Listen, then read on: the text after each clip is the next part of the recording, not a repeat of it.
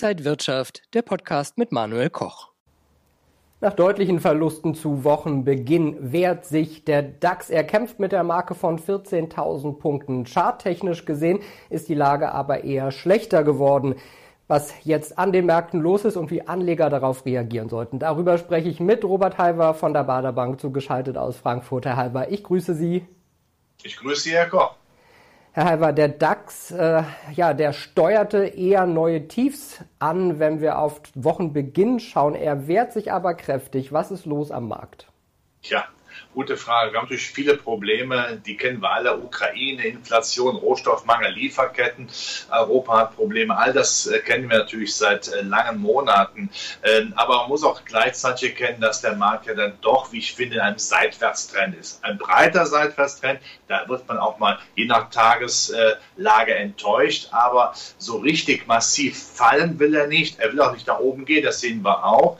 Er scheint so etwas ja wie die stabile Seitenlage dann doch zu haben, dass er sagt, na ja, ich muss da jetzt nicht alles Negative jetzt auch einpreisen, was theoretisch passieren könnte. Wir haben diese Risiken, wenn Herr Putin dann auch sagt, es gibt auch kein Gas mehr für Deutschland zum Beispiel, ganz klar, aber da sind wir nicht und der Markt scheint dann trotzdem bereit zu sein, zu sagen, naja, einiges habe ich ja schon eingepreist, ich muss jetzt nicht wirklich dramatisch mehr fallen.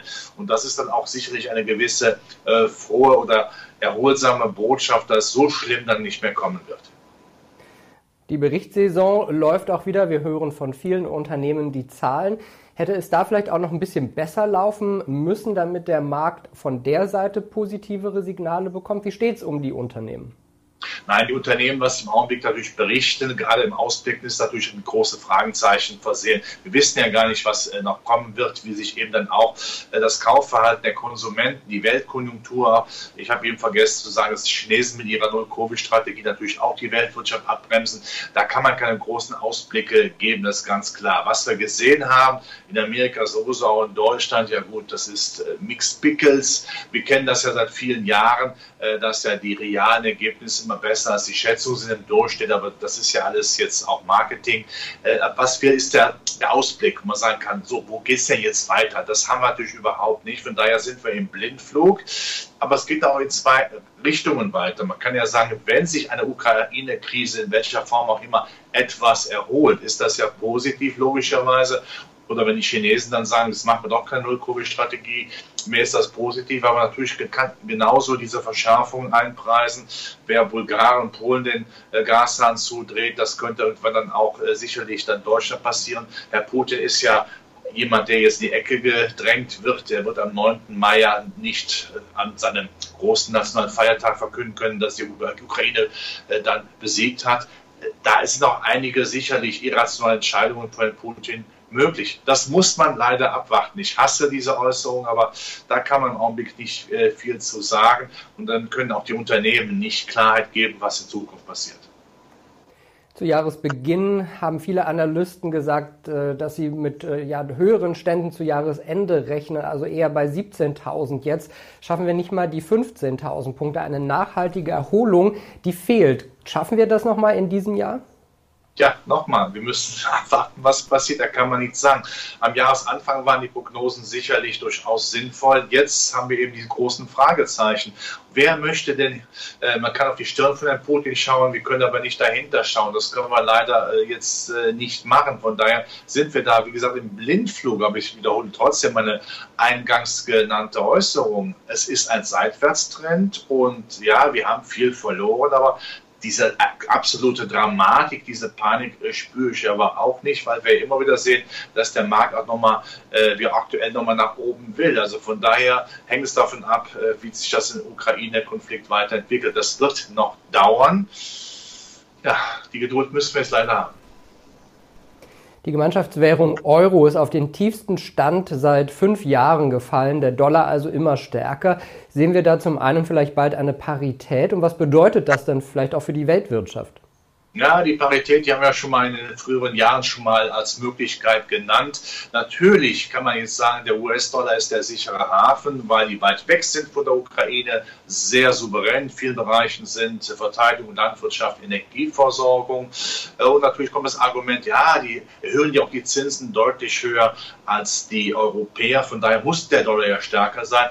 Ich bin schon der Meinung, dass Europa schon eine gewisse Schlagseite hat. Äh, wir machen ja keine vernünftige Wirtschaftsorientierung orientierte, in die Zukunft gerichtete Politik. Das hilft uns natürlich überhaupt nicht, auch nicht bei der Währung. Und wenn man davon ausgeht, dass eine Währung ja immer so etwas wie der Aktienkurs eines Landes, einer Region ist, dann ist unser Aktienkurs im Augenblick nicht hoch. Neunmal das Argument, die Zinsen sind in Amerika höher als bei uns, der Dollar muss stärker sein.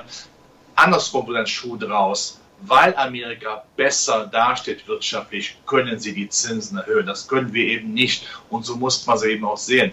Europa muss man in die Pushen kommen. Das sage ich auch nach der äh, Franzosenwahl, wo ja viele in Berlin, Brüssel und Paris, uff, Hurra, wir leben noch singen, das ist nur ein Pyrrhus-Sieg. Wenn wir in den nächsten fünf Jahren in Europa und in Frankreich keine Politik machen, die dann marktwirtschaftlich wieder orientiert ist, die innovationsorientiert ist, die auf Wachstumspotenziale setzt, die gehoben werden und diese Mutlosigkeit nicht aufhört, dann wird Europa noch weiter zurückfallen und damit Amerika noch weiter von uns unterstützt. Ich hoffe, dass wir das endlich mal begriffen haben.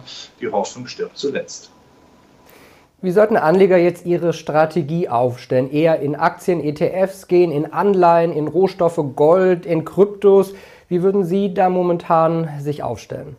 Jetzt haben Sie eines genannt. Erstens, diese regelmäßigen Ansparpläne bleiben natürlich auf jeden Fall oberste Anlegerdisziplin, Anlegerpflicht. Ich bin aber der Meinung, äh, für die langfristigen Aktienanleger. Und Aktien sind eben auch langfristig. Ich würde mir schon äh, die Zyklika in Deutschland etwas anschauen. Am ersten die großen, äh, die auch dann weltweit tätig sind, die also auch ihre Absatzmärkte weltweit haben und auch ihre Rohstoffversorgung weltweit steuern können. Ja, für den Mittelstand ist es natürlich im Augenblick schwieriger, weil die natürlich dann hier quasi eingesperrt sind in Deutschland, wenn Wladimir Putin sagt, es gibt kein Gas mehr. Das ist schwierig, aber die größeren zyklischen Wälder in Deutschland, die sollte man sich mal angucken, auch bei Zeiten mal ranziehen. Sie sind günstiger geworden, auch wenn wir immer noch Fragezeichen haben. Wir haben es ja besprochen, aber irgendwann muss man es ja machen. Man steigt ja lieber tief ein als dann höher.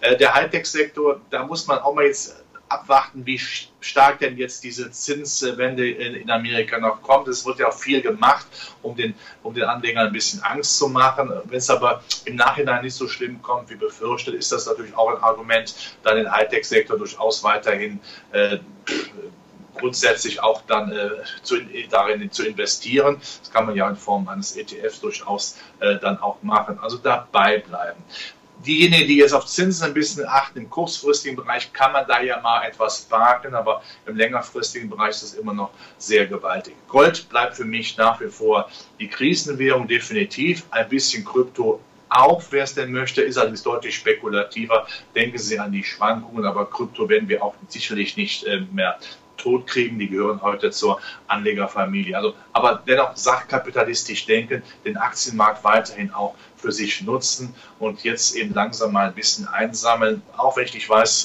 gar nicht wissen, wie es weitergeht, aber äh, längerfristig werden wir auch diese Ukraine-Krise wieder bewältigen. Wie könnte denn so ein Mix aussehen? So ein bis drei Prozent des Vermögens in Kryptos, fünf bis zehn Prozent in Gold, 20 bis 30 Prozent in Aktien, so in der Art? Das scheint Ihre Tendenz zu sein, Herr Koch. Okay, ist auch gar nicht verkehrt. Äh, das kann man sicherlich so machen, aber es gibt ja nicht den Durchschnittsanleger, das ist ja auch ganz klar. Noch einmal, das Krypto-Engagement ist spekulativ, das macht man mit Geld, das man nicht braucht. Gold ist sehr langfristig. Aktien, äh, wer es spekulativ macht, kann natürlich auch früh, äh, früh raus, aber wenn man jetzt mal die langfristige Komponente nach wie vor spielt, äh, dann ist das ein großer Batzen. Dann kann man da eben, wenn man ja mit Immobilien mal außen vor lässt, durchaus mit 50 Prozent investiert sein. Äh, das sollte man dann schon so machen. Aber äh, dass man die ganze Anlagefamilie, die Anlagemöglichkeiten auch nutzt, das ist schon sinnvoll. Aber vielleicht ein bisschen stärker agiert und bei Marktschwankungen auch mal rein oder rausgeht, was für Kryptowährung geht, ist durchaus auch mal eine Strategie, äh, die angesagt ist. Aber ich bin nach wie vor, um es nochmal zu sagen, längerfristig ein Anhänger von diesen typischen zyklischen Aktien. Ja, im Augenblick kommt es als knüppeldick, aber in einer Krise kauft man ja nicht, wenn es gut läuft. Das muss man immer sich ja vor Augen führen. Und wenn wir davon ausgehen, dass jetzt ungefähr Mitte des Jahres der Inflationspeak, der Inflationsgipfel gefunden ist, dann werden wir auch in der zweiten Hälfte zwar immer noch Zinserhöhungen sehen, aber der Druck, die Panik, die wird dann langsam aber sicher den Markt verlassen. Ja, mein persönliches Anlageverhältnis ist noch ein bisschen risikoreicher aufgestellt, aber ich habe ja auch noch äh, einige Jahre, in denen ich äh, auch mein Geld verteilen möchte. Dankeschön an Robert Halver von der Baderbank nach Frankfurt. Danke für diese Einblicke. Bitte sehr. Und danke Ihnen, liebe Zuschauer, fürs Interesse. Bleiben Sie gesund und munter. Alles Gute und bis zum nächsten Mal. Und wenn euch diese Sendung gefallen hat, dann abonniert gerne den Podcast von Inside Wirtschaft und gebt uns ein Like.